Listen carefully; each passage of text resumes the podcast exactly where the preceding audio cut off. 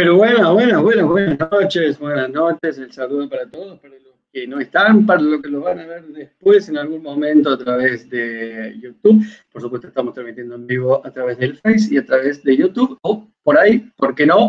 Tienen la posibilidad directamente de verlo a través de Spotify, porque ahora estamos cargando todo en Spotify, así que ya van empezando a subirse los episodios para que cada uno los pueda ir escuchando en un viaje o donde vos quieras. En el día de hoy vamos a estar hablando con una comediante, eh, hablamos de Agustina Aguilar, que eh, casualidad lo conocí hace poco, tomé el seminario vamos a con Agustina Aguilar, que está directamente conectado. Los dos tenemos el, mismo inconveniente ahora, que es los niños que andan por atrás cámara. Así que bueno, de eso vamos a estar hablando. Ahora sí, la vamos a presentar con ustedes Agustina Águila. Agus, ¿qué tal? Buenas. ¿Cómo va? Bien, bien, acá. Acomodamos los niños. En cuarentenados. En cuarentenados, en cuarentenados, sí. Decía sí, sí, sí, Acomodamos los niños y podemos charlar tranquilos, ¿o no? Sí, sí, yo lo dejé con el, con el padre porque si no, olvídate. Lo tengo, lo tengo acá colgado. ¿Cuánto tiene? ¿Cuánto tiene el tuyo? Diez meses. Ah, Y el primero. El único. El último, el único, el último. El único y el último.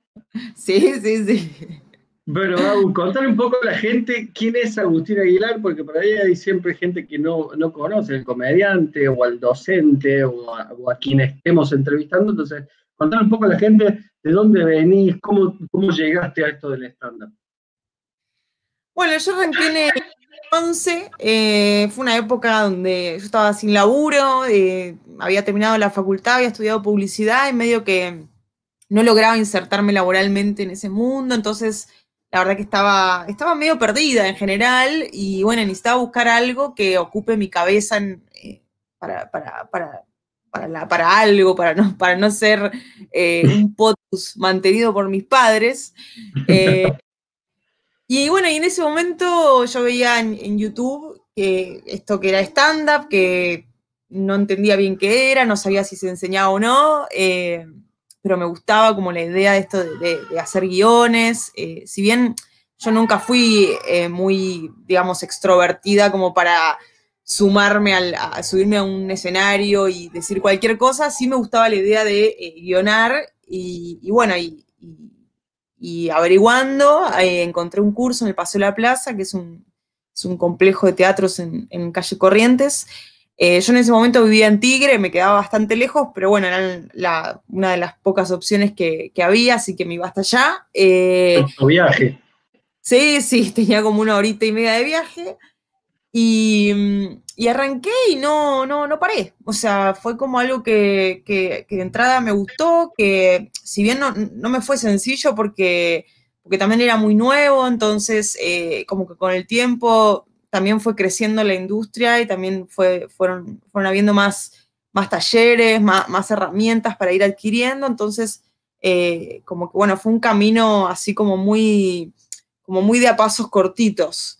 Eh, Después, en el 2014, fue como el boom del stand-up, así a nivel nacional, donde empezaron a ver stand-up en otras provincias, donde empezó a haber una industria, donde los lugares querían stand-up, donde los festivales lo incluían como, como otro género. Eh, y bueno, y, en ese momento yo ya venía con, tres años, ponerle de, empezar a hacer, eh, empezar con el, con el stand-up, entonces estuvo bueno porque, porque bueno, pude incluirme y hacerme un lugar dentro de ese mundo que era muy nuevo.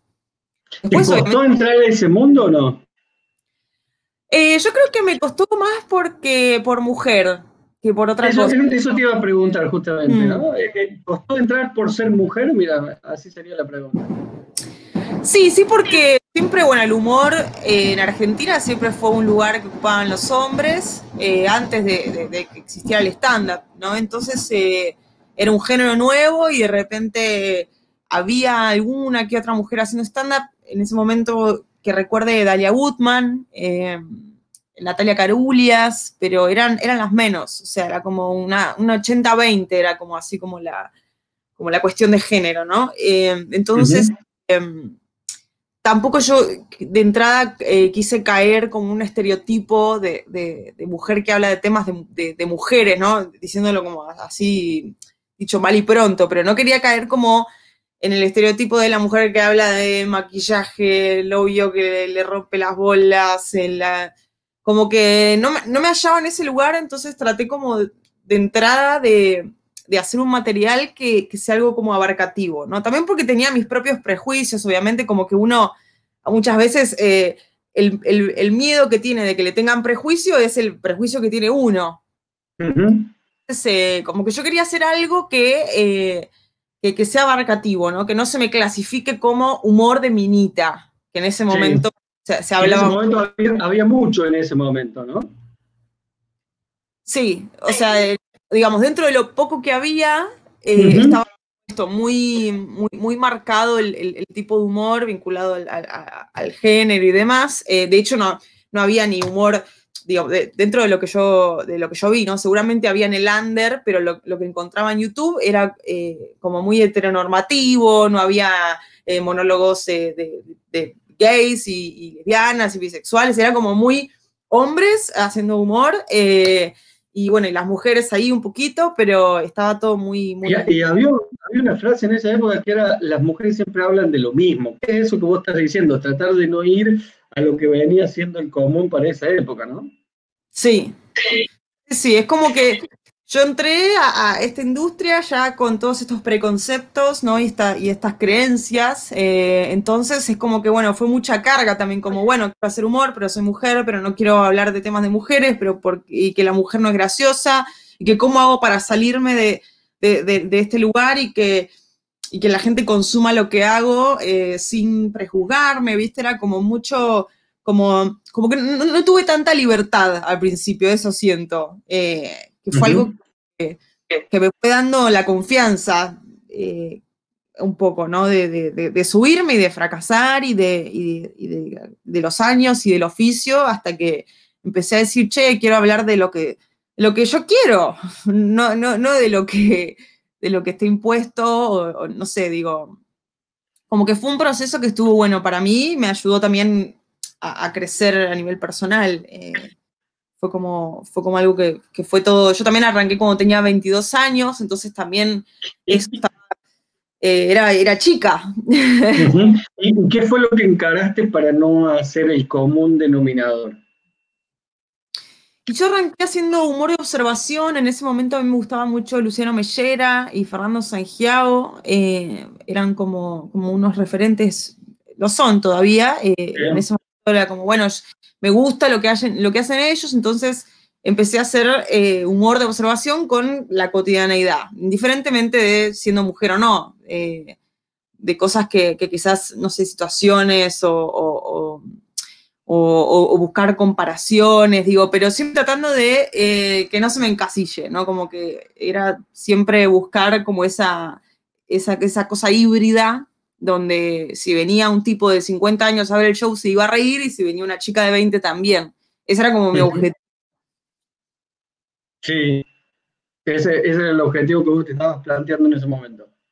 ¿Lo lograste? Sí, lo lograste.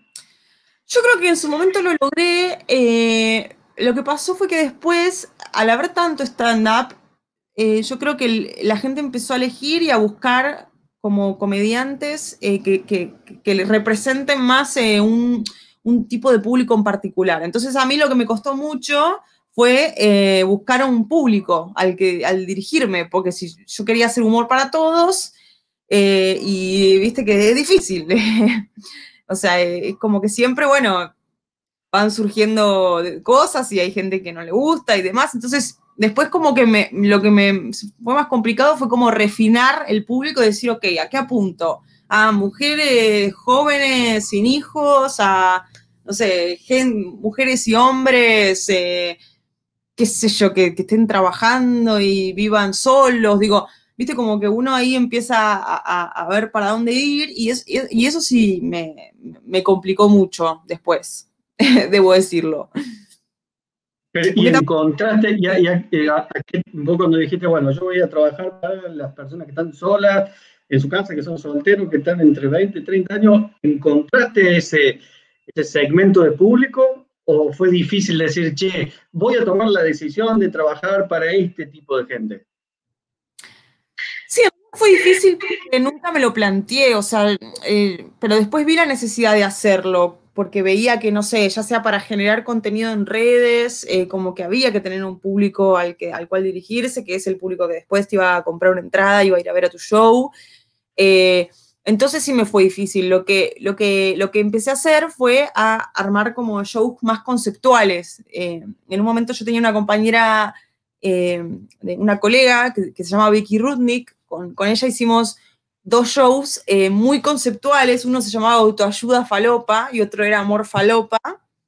Eh, entonces, digamos, ya el nombre te decía mucho, ¿no? Entonces, el Autoayuda Falopa, bueno, apuntaba a eh, la crítica, ¿no? A, la autoayuda y a tratar como de, criticar y cuestionar todas estas frases o, formas o, modas de autoayuda sin ningún tipo de, formación. Entonces, eh, ahí fue más fácil como decir, ah, ok, tengo que hacer material con este concepto que me representa, que me gusta, que me da que hablar porque, porque me genera eso, digamos. Y en el caso de Amor Falopa era, bueno, eh, el desamor, las relaciones, que, eso es bastante abarcativo, pero el que ve una, una ficha de Amor Falopa dice, ok, ok, voy a ir a ver algo de esto. Claro, y, ya hay cierta gente que dice, no, eso a mí no me gustaría verlo, ¿no? Claro, sí, tal cual. No es que vos le vas a dar un porro en la entrada a la gente, pero por ahí hay gente que dice, ¿no? Sí, sí, sí. Che, eh, ¿y vos crees, eh, hablábamos del 2011, como que la mujer no tenía el espacio suficiente en ese momento? ¿Crees que hoy, no vamos a decir el 2020, porque el 2020 es algo... Está perdido. Está perdido. Pero pongamos el 2019, fines de 2019. ¿sí? ¿Crees que la mujer tiene el lugar que, que se merece, ha ganado espacio, ha ganado lugar en todos lados? Sí, yo creo que sí, sí, porque además ayudó muchísimo, digamos que a nivel, a nivel país, ¿no? Hay una cuestión de género que, que empezó a estar mucho más presente, entonces no solo en, el teatro, sino que en la música, también eh, esto del, cupo femenino en, los festivales de las bandas de rock. Digo, hubo, toda una movida feminista que ayudó a que en varios aspectos se replantee, che, ¿por qué 10 de los 10 comediantes son todos hombres? Eh, o ¿por qué 10 bandas son todos hombres? Entonces me parece que estuvo bueno y que ayudó mucho eso a que, a que en el caso del stand-up se abra la cancha para, las mujeres y también entre, entre, nosotras organizarnos y decir, che, armemos shows de mujeres, ah, eh, no con temáticas de mujeres, pero convoquemos más mujeres, sin excluir, pero que la prioridad sea darle espacio a, mujeres. Porque también lo que pasa es eh, la, mayoría de los, de los productores o los dueños de los espacios también son hombres. Entonces, eh, es como que no solo estábamos limitadas por, por, la industria en sí, sino por también conseguir espacios y que al dueño del bar le guste lo que, lo que hago, eh, porque si no dependo de que el que organiza tenga buena onda y me invite. Es como que sí, fue, fue muy trabajoso y lo sigue siendo, pero yo creo que hoy en día hay, hay como mucho más, más posibilidades, ¿no? De insertarse sin, tanto, sin tanta hostilidad. Hay más posibilidades. Y vos ahora, porque empezaste hablando de tus referentes, ¿no? De las personas que vos veías o que por ahí te llamaban la atención y querías hacer ello, hablaste de Sanjao y hablaste de Mellera. Hoy en día, ¿qué mujer es la que vos ves y decís, esto es el camino buenísimo que a mí me gustaría hacer o que no es que te gustaría hacer, pero que vos le mirás y decís, rompió con todo, la rompe. ¿A nivel nacional? Nacional, sí, nacional.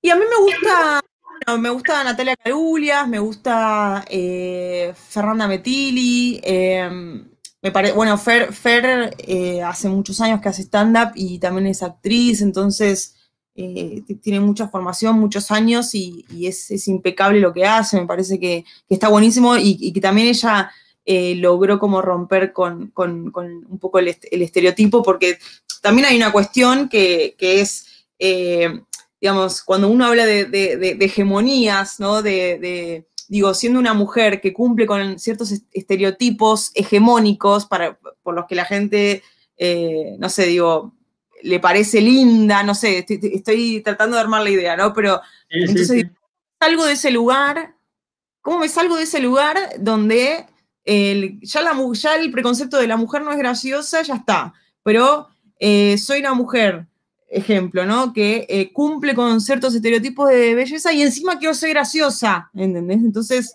digo, ¿cómo hago para romper con eso? Y me parece que en el caso de Fer, eh, ella lo logró, porque, porque, digo, vos la ves a Fer y no estás pensando en eh, su cuerpo, su cara, digo, es como que ella logra captar su atención con lo que está diciendo y, con su monólogo, que, eso me parece genial, porque también, digo, hay una cuestión que, que pasaba antes, no sé si tanto ahora, pero antes, eh, cuando había una mujer en el escenario y había muchas parejas viéndola, quizás el, tipo se reía y, la mujer eh, no, estaba de, todo contenta con, con, esa situación, ¿entendés? Como, como que había una cosa de recelo o de, o de no sé, o, si yo me subo al escenario con, una, con, un, micro short o una, y un top, no sé, digo, ya, no digo que esté mal, no digo que mi atención quizás va a distraer eh, por lo que tengo puesto, entonces quizás lo que yo diga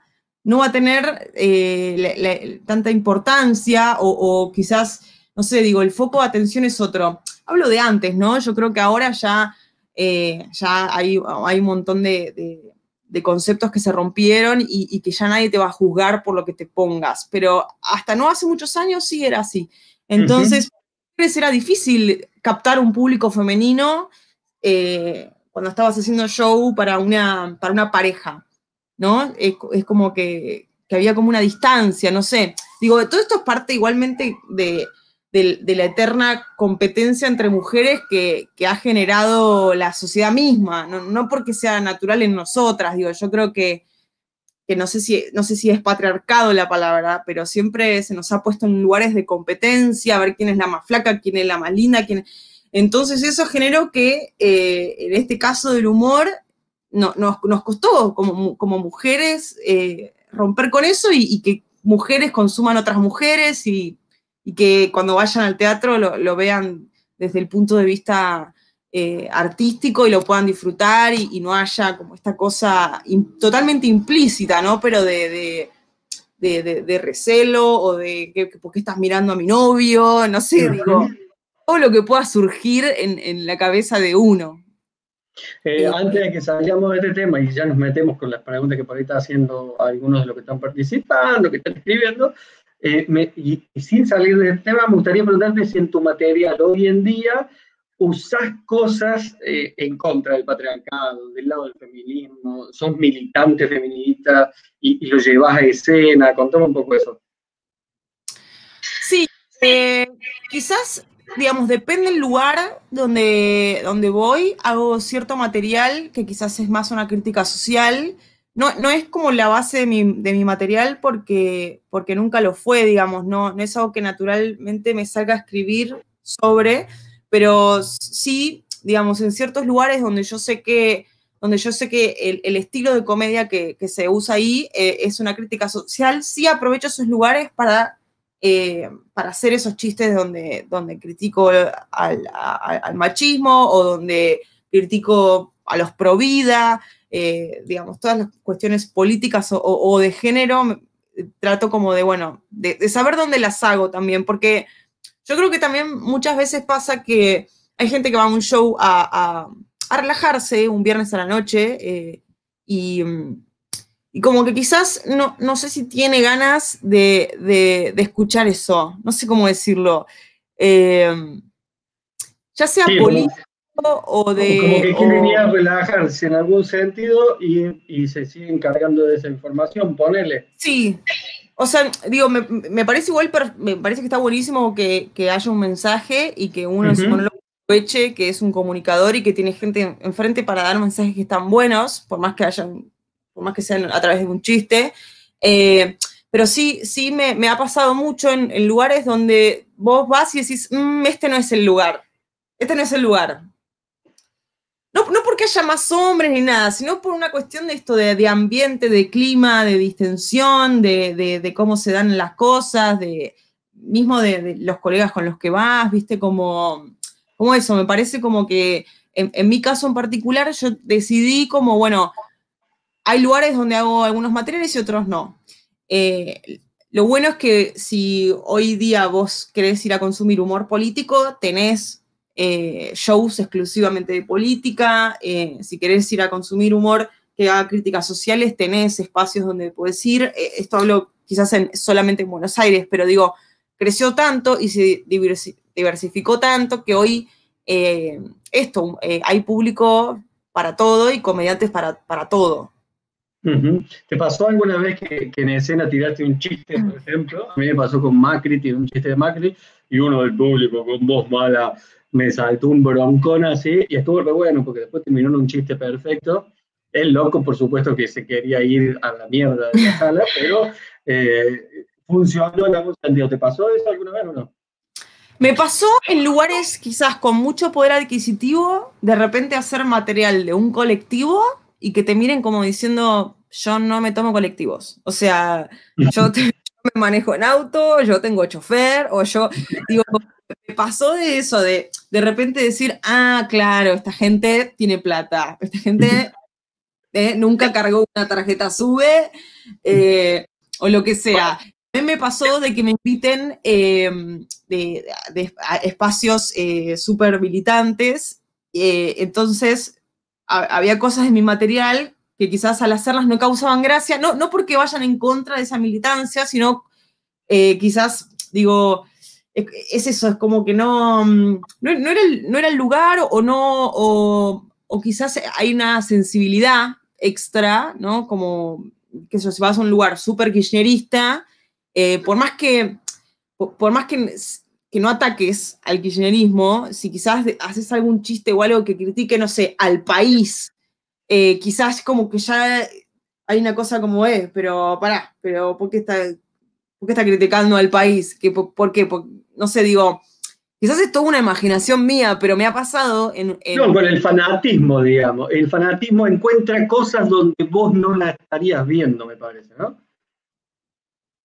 Sí, o de repente, no sé, hacer un chiste con el dólar, indiferentemente de si estamos hablando de Macri o de Cristina o de Alberto, y, que ya ese chiste eh, genere como caras, ¿viste? Como, sí, pero ¿por, qué? Digo, y el dólar sube, esté el, que esté arriba nuestro. Eh, Exactamente. pero bueno, eso, me, me, me pasa eso, que dije, uy, este chiste capaz tengo que revisarlo, porque capaz Digo, capaz son las palabras que uno usa o, la forma que lo expresó ese día que no terminó de, ser claro o, que dio a una doble interpretación. Digo, también hay que ver, porque quizás eh, eso, tuviste la mala suerte de que ese día te salió así el chiste y, de repente la gente no, no, lo tomó como lo tomaría en general. Mira, eh, vamos a empezar a leer lo que dicen algunos. Dice María Eugenia, lo que escribís no lo usas como medio de expresar lo que sos, lo que viviste, como hace para, para separar lo que sos. Ah, qué mm, difícil. entendí. Sí, eh, yo creo que al principio eh, escribía muchas, muchas más cosas banales, ¿no? Como, como, como humor de observación, pero sin meter mi punto de vista y con el tiempo y con la confianza empecé a hablar mucho más de mí y, hablando de cosas reales, de, mis miedos, de, cosas que, me pasan, de, cosas de mi personalidad, de, exparejas, eh, de lo que pienso sobre determinados temas, lo empecé a hacer con mucha más confianza y yo creo que eso eh, fue, fue mejor porque también empezó a definir un estilo. Digo, si, si uno eh, hace chistes sin, o sea, chistes que puedes, no sé, encontrar en, en, internet, no sé, como por así decirlo. Eh, como que, no sé si la gente los recuerda tanto, como que si vos haces un chiste que tiene una mirada eh, y de repente alguien se sintió muy identificado, entonces es probable que ese chiste lo, lo, recuerden mucho más que otro quizás mucho más banal o que hable de, no sé, la heladera o como temas más eh, superficiales, como por así decirlo. Mira, acá una persona que conocimos casi al mismo tiempo, Ezequiel Torres dice, Agus, ¿cómo describirías este momento de tu carrera? Me imagino que se debe de, referir a esta pandemia, ¿no? A este momento de virtualidad, me imagino, ¿no? Y yo creo que a nivel comedia, em, estoy en un momento donde se me mezcló la pandemia con la maternidad, entonces estoy como tratando de redefinir lo que voy a hacer cuando vuelva al escenario. Eh, me parece que eso, lo que hice hasta ahora ya cumplió un ciclo, ya quizás no me representa o quizás ya no me, ya no me genera eh, el, sentimiento como para, como para seguir haciéndolo, no sé, como, como que ya está.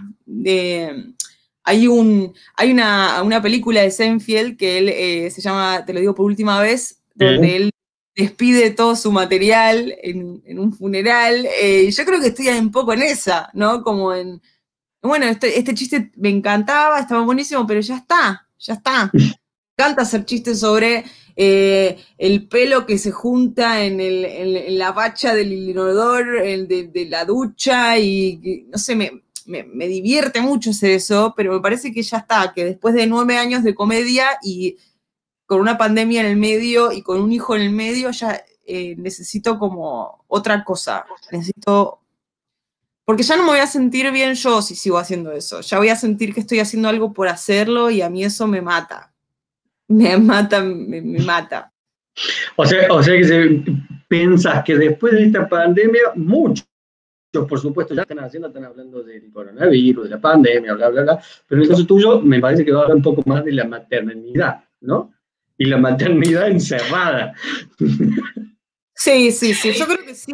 Eh, ya venía probando, estando embarazada, venía probando algunas cosas que, me representaban mucho más y, yo me sentía más contenta y más segura eh, y yo creo que voy a ir un poco por ahí. Si bien, digamos, no, no, no es que apunto ahora a, que me vengan a ver mamás, eh, sí quizás dar mi punto de vista sobre la maternidad, que sea algo que, aunque no tengas hijos, te cause gracia. Yo creo que ese sería como el gol. Y sí, sí, sí, sí. Bueno, mira, una pregunta más, ya que estamos hablando de show, justo, mira, perdón, ¿cuál es tu temática que haces, cuál es la temática que haces en tus shows? Y hasta ahora, hasta, eh, hasta este momento de que tengo esta crisis, eh, como por así decirlo, como para ponerle un nombre. Ah, estás en crisis, estás en crisis, estás en crisis, digo. Y sí, sí, porque también lo que digo es, ponerle que mañana se abren los teatros y me llaman para ir a hacer mi monólogo, me voy a querer matar, me voy a querer matar porque voy a tener que hacer digo, lo, que, lo que venía haciendo eh, y ya no, no me representa. Eh, bueno, la, invito a Marta a que vea mi, a que, y vea, vea mi show. Tengo son, son muchas temáticas. hablo de, mi expareja, hago poemas eh, con humor, eh, no sé, hablo de, los 30 años, de que yo tengo 30 años y de cómo fue el cambio de cuando era más chica a, a, todo lo que me empezó a pasar cuando cumplí 30, desde que me cambió el cuerpo, de la tolerancia a, no sé, del tomar alcohol, de todo lo que uno le va pasando cuando se, va creciendo. Em, un poco de todo. Yo, me aburro muy rápido de todo y yo creo que mi material es un reflejo de eso porque no tengo un, no tengo un tópico central, sino es como que voy y vengo y eso a mí me, eso a mí me divierte. ¿Cuánto, ¿Cuánto más o menos vida tiene en años un material tuyo? ¿O tiene vida en meses? Hasta que uno ya no lo quiere hacer más. Porque también digo, ponle que, no sé, hace un año que estás haciendo el monólogo, ¿no? Y decís, bueno, lo voy a cambiar. Porque, no sé, porque ya tiene un año, ¿no? Y digo, hay un montón de gente que no te vio. A menos que seas una persona que ya eh, tenga, no sé, 100.000 personas que haga lo que haga, lo van a ver. Digo, a veces eh, hay muchos comediantes, viste, que dicen, no, no, eso ya lo hice la otra vez y ahora voy a hacer otra cosa, pero yo he puesto como a afianzar el material el tiempo que lo requiera y en el momento que ya no lo sientas más, no lo hagas más. Eh, creo que es eso, como que el tiempo es medio que lo define uno. Porque también, digo, hay material muy bueno que, a menos que esté subido, digo, a, redes y que digas, bueno, esto ya, ya, ya lo vio mucha gente, digo, me da lástima como dejar de hacerlo solo porque pasó un año. No sé, te diría, si, si, si, querés que te diga un, un, año en particular o un tiempo, y yo creo que dos, tres años, ponele. ¿Y será, ¿Y será diferente el tiempo que tienen por ahí, los que viven en capital, que tienen tantos bares, que tienen tanta gente que va a ver, que el que vive en un pueblo como Río Cuarto de 180 mil habitantes, donde vos te subís a escena, ponele, no sé, con mucha, mucha emoción dos veces al mes, ¿no? Como que el, tiempo del material es más largo, ¿puede ser o no? Es que depende, porque si esas dos veces que te subiste te fueron a ver un montón de gente, que es la que probablemente te vaya a volver a ver, y yo creo que ahí sí tenés una presión de cambiarlo porque, porque la gente si no ya lo vio.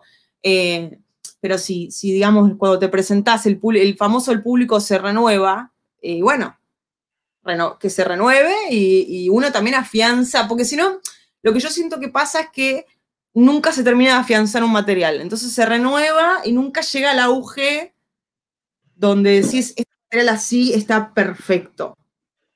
Eh, no le cambiaría nada. Yo creo que hay que dejarlo madurar al material hasta que llegue a ese punto y ahí decir, listo ya está.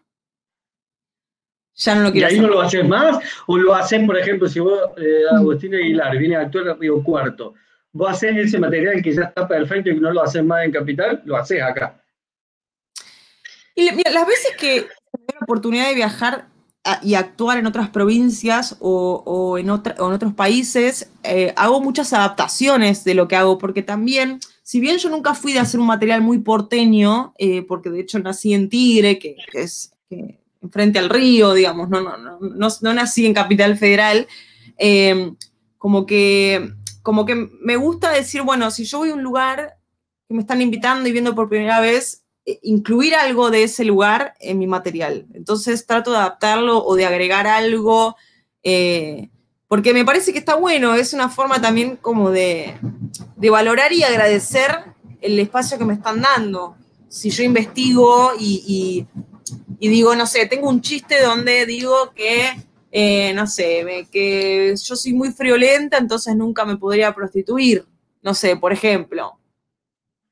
Entonces, eh, cito un lugar donde, donde, donde se me prostituiría y, no va a ser el mismo lugar en Capital que en Río Cuarto. Entonces trato, bueno, e, e, en un ejemplo como estos, de ver, bueno, ¿cómo adapto este chiste a este lugar? Capaz eh, voy a un lugar reconservador donde no se habla de eso, entonces decido no hacerlo, eh, que también me ha pasado, me ha pasado quizás en el norte del país, que cuando fui el stand-up era muy nuevo y el público que había ido era un público de un promedio quizás de, edad más grande, donde era medio la primera vez que estaba consumiendo stand-up, entonces eh, me acuerdo que la función no estuvo buena, ¿no? la gente no, la pasó bien, porque nosotros ya veníamos con un material que ya era más, más, zarpado o más, eh, más jugado o que tocaba temas más sensibles y fuimos a un lugar donde nunca habían ido a ver stand-up. Entonces, eh, yo creo que ahí quizás, hoy pensándolo, hubiese ido con algo un poco más ameno, un poco más tranquilo, eh, para que la primera impresión no sea, eh, pero el stand-up al final es cualquier cosa. Pero me pasó, de hecho, en, España que hay muchas palabras que, que son muy distintas y, y digamos, si yo hago un chiste con los hisopos, por ejemplo, en España se dice bastoncillo de oído. Si vos decís hisopo, nadie va a entender de qué estás hablando. Entonces, ahí, digamos, si yo quiero ir que me vaya bien, me tengo que adaptar al, léxico, a los modismos, eh, porque si no, no se me va a entender el chiste, básicamente. No se entiende, sí, sí, sí, evidentemente no se entiende. Con la virtualidad, ¿cómo te llevaste? ¿Probaste funciones por Zoom o por streaming, ¿cómo te fue? ¿Qué sentiste? ¿Dijiste quiero ir a seguir haciendo páginas web? ¿O dijiste no, voy a seguir siendo estándar? y con, me pasó que empecé a hacer vivos en Instagram sin eh, la finalidad de, venderlo como stand-up, sino como algo como muy charlemos. Eh, y eso me ayudó mucho a amigarme con, con que no haya un ida y vuelta como con el teatro, sino que sea algo más como esto de comentar y bueno, quizás ir leyendo algún comentario y ir, eh, digamos, haciendo, haciendo ah, comentarios sobre eso. Eh, pero la verdad es que eso, no, no, no siento que por lo menos lo que yo estaba haciendo, o sea, es un poco esto que te decía antes, yo ya estoy en crisis con mi material, entonces hacer mi material eh, en Zoom hoy eh, sería como lo, peor que puedo hacer, porque ya no me representa ni hacerlo en el escenario. Entonces, encima en un formato nuevo, yo creo que terminaría por, por deprimirme. No sé, digo, tendría que pensar algo en función a, em, y bueno, y ta, y hacerlo. Que es un poco lo que, lo, que, lo, lo que tengo pensado. Digo, el otro día justamente estaba haciendo un vivo el que yo decía Entiendo que hoy eh, que, te, reconozcan virtualmente implica una constancia, ¿no? De subir contenido y demás, que a mí me cuesta mucho. Pero lo que a mí me pasa también es que no quiero caer en la mediocridad de hacer por hacer y subir por subir porque es eh, lo que te pide Instagram o lo que te pide YouTube como no, lo que te pide, digo, en esto de para, bueno, ¿cómo hacer para conseguir más suscriptores o más seguidores que me vean? Entonces, eh, lo que trato de hacer es hacer algo cuando realmente tengo ganas. Y cuando digo, lo voy a disfrutar, lo voy a disfrutar porque me parece que eso también eh, se nota. Y no, me forzaría a hacer nada que no, que no tenga ganas por un compromiso que nadie me está pidiendo, además, ¿viste? Era, es, es como muy es una autodisciplina la que hay que tener con, las redes y la virtualidad. Eh, entonces eso, yo siento que cuando logre terminar estas ideas que tengo dada vueltas y darle un formato y darle, y darle una forma que yo diga, ah, ok, voy a salir con esto, que me gusta, que me convence, que, eh, me parece que a la gente le va a gustar. Eh, no sé, digo, admiro muchísimo igual a, la gente que, que, hace y hace y hace y después va viendo y si no está bueno no importa y siguen y, pero no sé, yo como que todavía con eso soy medio, eh, no sé, como me, me, insegura, no sé cuál es, cuál es la palabra, pero eso como que me gusta que, que sea algo bueno. Está bien, está bien, está bien. Eh, un consejo para la gente que se quiera acercar al stand-up, ¿cuál sería el, consejo que le darías a una persona que va a hacer, por ejemplo, su primer seminario de stand-up? Que dice, che, me, me anoto o no me anoto, por ejemplo.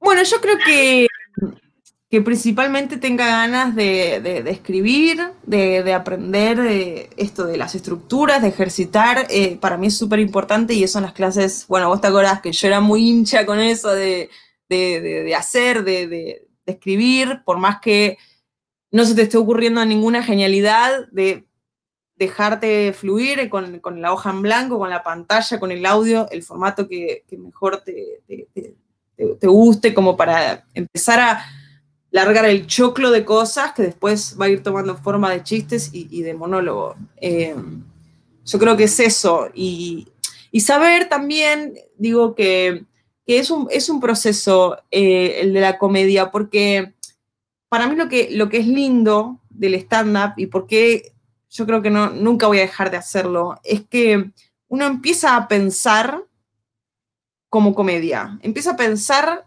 eh, su vida a través de la comedia. Entonces te ayuda a desdramatizar muchísimo muchas cosas que, te pueden pasar. Porque cuando uno empieza a pensar en, uy, no sé, me, me separé. Bueno, ¿qué chistes se me ocurren con mi separación? Ejemplo. Entonces ya la energía está en otro lado, ¿no? Ya como que uno em, empieza como a, buscarle eh, esto que, la resiliencia, ¿no? Como a, transmutar toda la mierda y, hacer humor con eso, más allá de si después lo vas a hacer en el escenario no, me parece que para uno mismo está bueno. Sí, sí, sí, sí, sí, sí, sí, parte, parte de la vida de uno, ¿no? Y cambiar siempre el hecho de solamente quedarse en la catarsis y putear, putear, putear, sino que decir, bueno, voy a putear, pero también me voy a reír. ¿Por qué no? ¿Por qué no algún día lo llevo al escenario, no? Capaz que nunca lo pensás en llevar el escenario, pero es como descargarla de otra manera, la mala energía, ¿no? Sí, además, eh, en, en para escribir comedia, es necesaria la negatividad. De hecho, si yo salgo al escenario contando lo fantástica que es mi vida y la, la plata que gano y lo, y lo bien que me llevo con mi pareja, nadie se Yo va a no te voy a ver. No te voy a ver. Claro, nadie me, va, nadie me va a ver- nadie me va a venir a ver, que van a decir, ay, ¿qué, qué, qué, qué nos querés refregar en la cara tu vida? Entonces, a partir de, la, de, de- de lo malo, de lo, de lo negativo, de lo que no entiendo, lo que odio, lo que me frustra, ahí salen los chistes. Entonces, cuan- cuanto uno más amargado esté en la vida, más material tiene para hacer stand-up. Bien, te hago las últimas dos. Marta dice, ¿cuánto tiempo te lleva preparar un monólogo? Yo creo que en un curso inicial eh, de unos tres meses de trabajo puedes tener tus primeros 10 minutos de, monólogo que después se irán probando, irán mutando, pero yo creo que más o menos en ese tiempo puedes llegar a preparar eso. Después nada, es, es, mucho depende de cuánto escriba uno, cuánto, eh, cuánto corrija, cuánto pruebe. eh, el escenario facilita mucho eso porque porque en el escenario a veces salen los mismos remates. Uno, uno puede escribir sus ideas y, tratar más o menos de, bueno, manifestarlas en público y quizás surge algo ahí en el momento que antes no se te ocurrió y decís, ah, ok, este chiste tiene que ir ahí, tiene que ser así.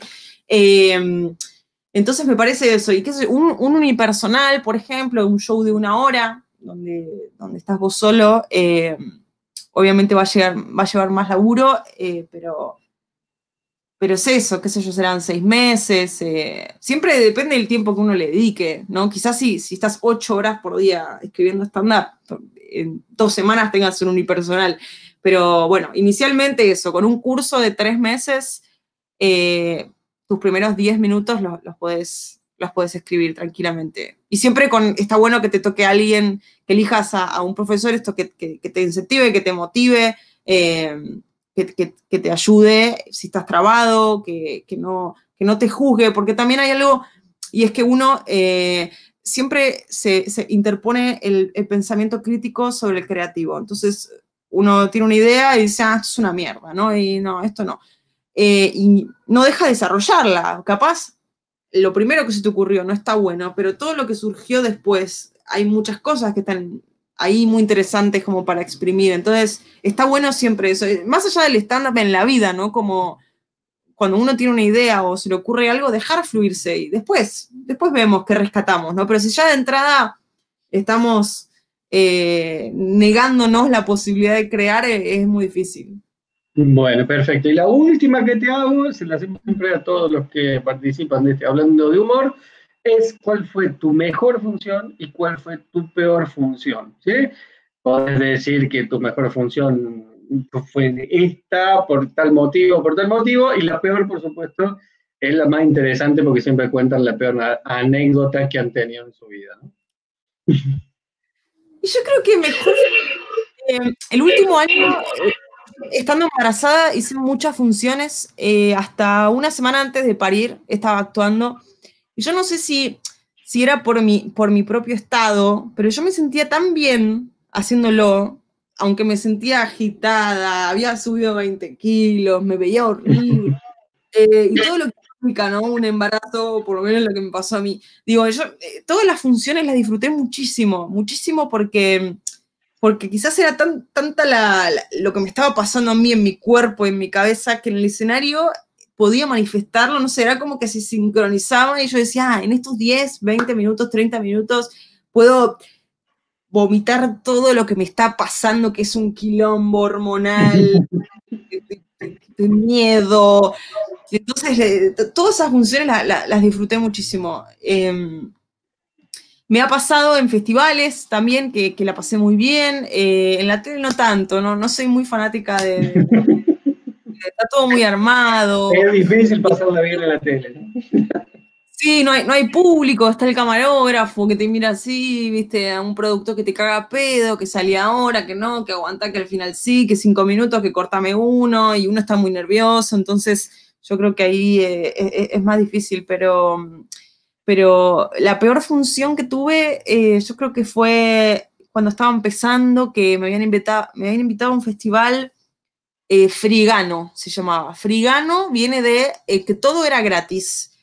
Eh, digamos, la nada, de, la, gente que lo organizaba, que ponía sus, sus, cosas de su casa para ambientar y los artistas iban gratis. Bueno, todo era gratis, que la movida estaba buenísima, eh, pero eh, lo que pasó que era un ambiente eh, quizás como muy, muy hippie, muy liberal. Entonces, cuando el artista estaba en escena, había gente charlando, uno que se subía al escenario, no le importaba si estabas vos, otro que te ponía la música.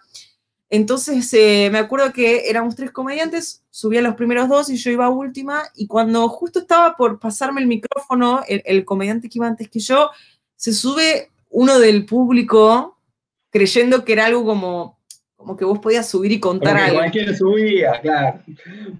Y se subió y el tipo estaba refumado, entonces eh, no se entendía nada de lo que estaba contando. Y estaba contando que no tenía final y como que lo había perseguido la policía. Bueno, no sé, la cuestión era que la gente como que se empezó a ir y, y todo el clima que se había generado se rompió totalmente lo tuvieron que bajar medio a la fuerza al tipo porque había que explicarle, che, mirá, no, no, eh, después si querés hacer lo que quieras, pero ahora es el momento del stand-up. Entonces, y el tipo no se quería bajar y toda una situación de mierda porque yo estaba, me subo, no me subo, me subo, no me subo.